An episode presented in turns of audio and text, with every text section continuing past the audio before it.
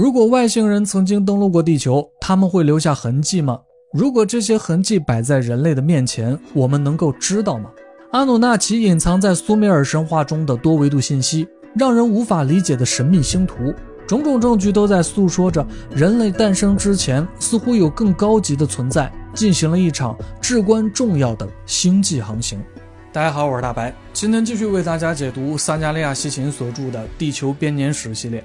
上一期我们说到，由七块石板记载着的宇宙与太阳系诞生的美索不达米亚创世史诗《埃努马埃利什》，讲述了前五块石板中代表第十二个天体的马尔杜克如何撞击了超级行星提亚马特，从而产生了地球和小行星带。西芹认为，这部创世史诗不仅仅描述了星系和地球的诞生，还有阿努纳奇初次登陆地球的重要证据。而从太阳系转移到地球的关键信息就隐藏在最后两块石板之中。到底是什么原因让西芹如此相信阿努纳奇是通过宇宙飞船到达的地球？西芹还发现了哪些更为重要的秘密？现在就继续我们的寻觅之旅。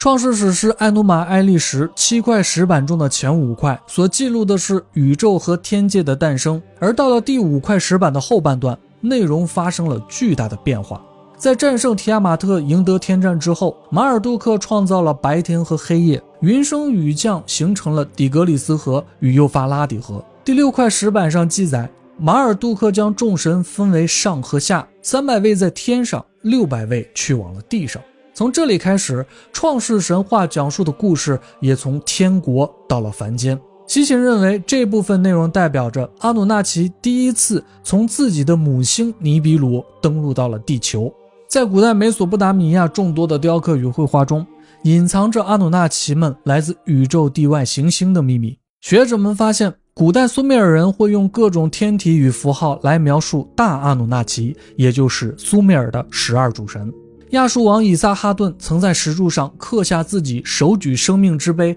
向十二主神致敬的画面。雕刻上清晰地描绘着站在狮子上的爱神伊什塔，也就是伊南娜；拿着闪电的风暴之神阿达德，也就是伊什库尔；还有以天体为代表的太阳神沙马士，或者叫乌图。带着翅膀的天球，也就是阿努纳奇之父阿努等等，其中代表七星与月牙的两位神，在雕刻最上方，分别悬挂在众神的左右两侧，位置甚至比阿努还要高。这又代表着什么呢？这里有一个推测。如果按照楔形文字从左到右、从上到下的书写方式来看这幅雕刻，越靠近上方的内容也就越重要。那么，排除最左侧贯穿雕刻的亚述王以撒哈顿的肖像，第一行最开始记录的就是七星。其次就是月牙，这两个符号也频繁地出现在了古代苏美尔文献中。阿努的门廊前，亨利·罗森爵士在他所著的《西亚的楔形文献》一书中，描述了他所发现的苏美尔神话中最为重要并且经常一起出现的三位大神的符号，那就是阿努和他的两个儿子恩利尔与恩基。在苏美尔神话中，通常认为。月亮的阴晴圆缺意味着测量与计算，所以在最初的时代，月牙就代表的是智慧之神，同时也是海神的爱，也就是恩基。那么剩下的七星符号就是阿努的另一个儿子恩利尔。七星符号的另一种表现形式是有着七条光芒的七芒星。而代表火星的神拉赫姆的符号则是六芒星。比较有趣的是，拉赫姆的形象是一位身穿红衣、头上有六条卷发的男子。不仅如此，代表金星的爱神与战争女神伊南娜的符号是八芒星。更加巧合的是，如果从太阳系最外侧的轨道向中心的太阳排序，火星刚好就是第六个天体，而金星则是第八个天体。也就是说，雕刻上一些星体的光芒可能有着更深层次的含义，那就是这颗天体在太阳系内的位置。那么，代表恩利尔的七芒星在太阳系中是哪颗星体呢？答案就是地球。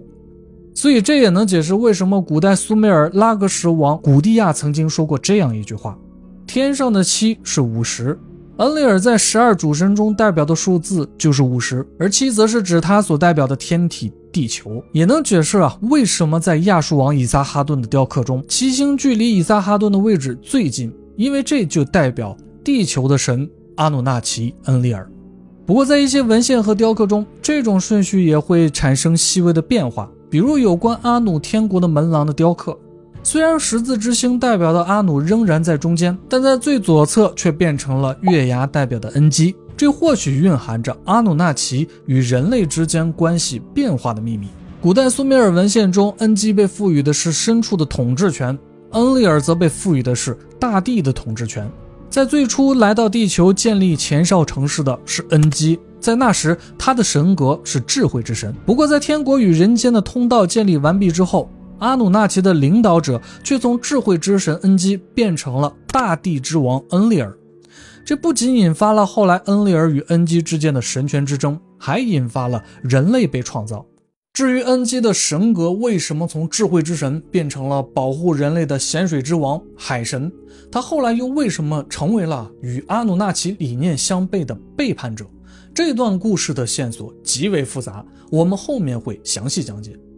好，说回阿努纳奇初次登陆地球，西秦十分相信创世史诗的后半段是真实存在的。一些学者认为，古代美索不达米亚的文献中代表阿努纳奇的天体符号。不光对应了太阳系内行星的顺序，还与现代人观测到的顺序刚好相反。这种排序方式很有可能就是从太阳系外观察到的结果。因为在科学尚未发展出人造卫星的时候，最初的人类是以自身的视角去观察太阳系的。人们最开始认为地球是宇宙的中心，慢慢演变为太阳是宇宙的中心，月亮是第二位。地球是第三位。就算美索不达米亚的古代人类已经获得能够观察到太阳系边缘行星的能力，他们描述这些星体的顺序，应该也一定是从自己所在的地球或者太阳开始计算的。而第十二个天体的运行轨道刚好穿过整个太阳系，这让阿努纳奇有机会从自己的母星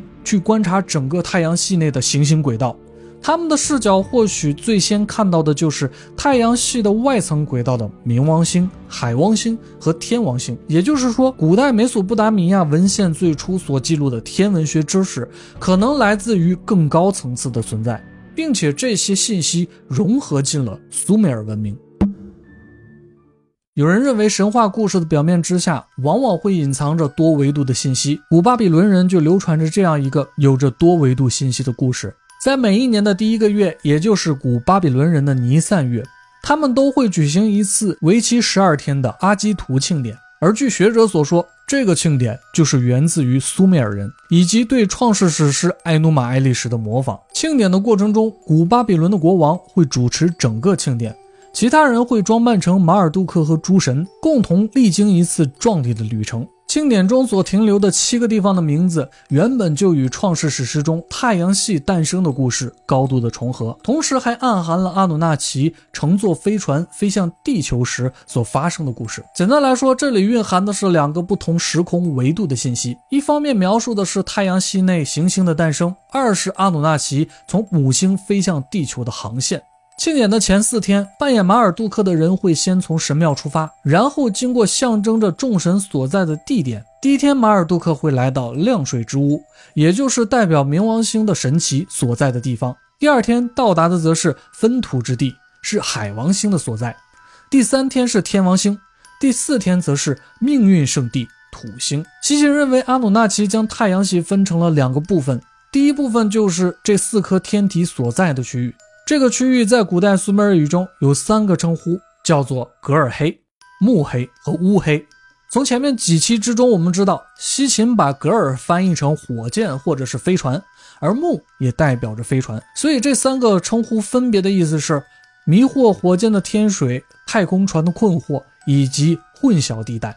这意味着冥王星到土星轨道的这个区域内，似乎本身十分的危险，为阿努纳奇的航行带来了许多的麻烦，会让阿努纳奇们的飞船迷失航向。在整个阿基图庆典的过程中，马尔杜克来到土星的时候，提到了“水之风暴”这样的词汇。在苏美尔早期的文献中，曾经记录着一个有关于一组阿努纳奇在埃利都向恩基汇报被重创的内容。他被创造成了一个武器，如死神般的前行。五十个阿努纳奇被重击了，如鸟般飞行的苏萨尔被击中了。学者们大多并不知道这段内容中被造成武器的东西究竟是什么。但是另一个巧合是，土星在古代的苏美尔语中也被称为塔尔格鲁，意思是强大的毁灭者，同时也叫做 Kaxi-D，意思是正义的武器，或者叫 C 木图，替天行道者。而苏萨尔被西秦翻译成啊大型的至尊太空船。西秦认为啊这种太空船在经过水之风暴，也就是安沙尔土星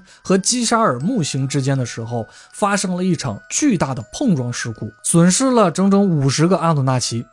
我们知道土星是带有光环的行星，而它的光环是一条直径在数千公里到二点三万公里之间的小行星带。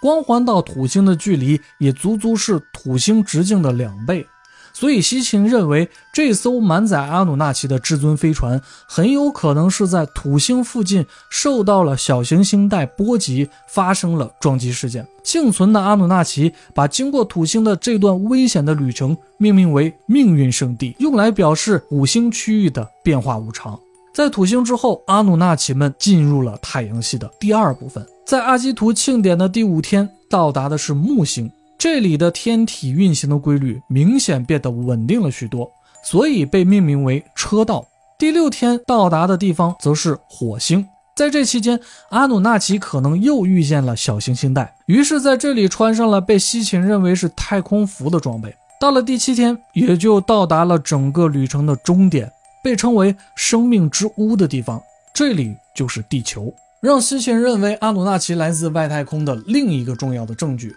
是一件来自于古代美索不达米亚的神秘圆形泥板。这块泥板上记载了既让人迷惑又令人惊讶的内容。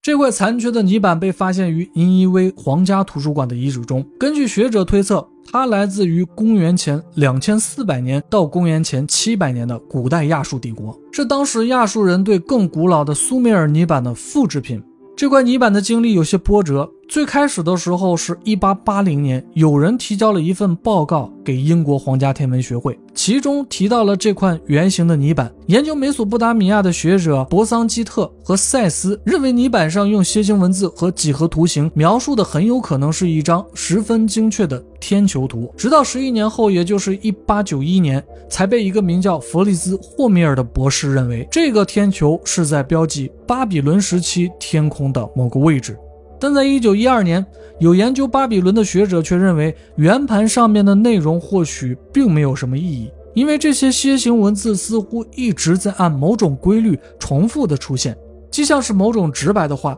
又像是某些晦涩难懂的咒语。没人知道它究竟记录的是什么。然而西秦却认为，如果用古代苏美尔语来解读这些文字和符号，瞬间就会变得有意义了。整个泥板被分成了八个部分。第一部分，西秦叫它指南，全部内容似乎都是在让一艘太空飞船如何从大气层向地平线降落。内容里一会儿需要调整某种仪器或者是设备，一会儿又要点燃飞船的助推器，在快要降落时减缓速度之类的。泥板上还有两个三角形的区域，西秦认为，在左侧的三角形代表着在遥远的太阳系外是旅程的起点，而右侧的三角形代表了最终的目的地。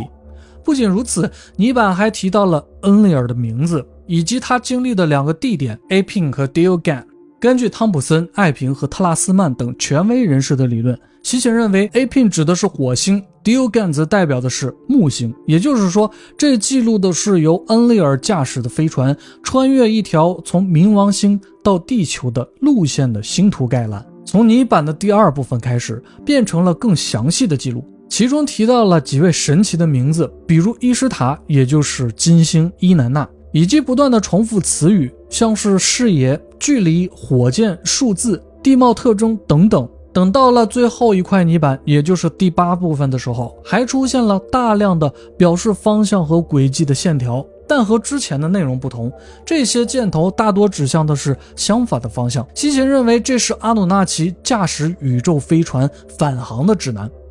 相对于这份奇怪的指南，苏美尔人还留下了更让人惊讶的东西：一份在尼泊尔遗址被发现的四千年的碑刻上的一个奇怪的数学公式，上面提到了 “Shupa” 一个词，这个词代表的就是冥王星。经过解读，有学者发现，似乎这块碑刻上描述的是太阳系星体间距离的比例尺。以及地球到冥王星的距离。很多学者想不通苏美尔人到底是如何观察到冥王星存在的，并且他们也很难想象出苏美尔人在地球上用这种复杂的公式想要解决什么样的问题。西秦给出了一个答案，这是阿努纳奇们留下的计算公式。他们需要测量星体的变化，以制作星图来规划何时从母星出发，何时又从地球回航。根据这一点，西秦还推测。阿努纳奇们的宇宙航行方式十分的巧妙，他们会选择待在尼比鲁上，直到他们的母星在椭圆轨道从远地点进入太阳系边缘之际，才向地球的方向发射飞船。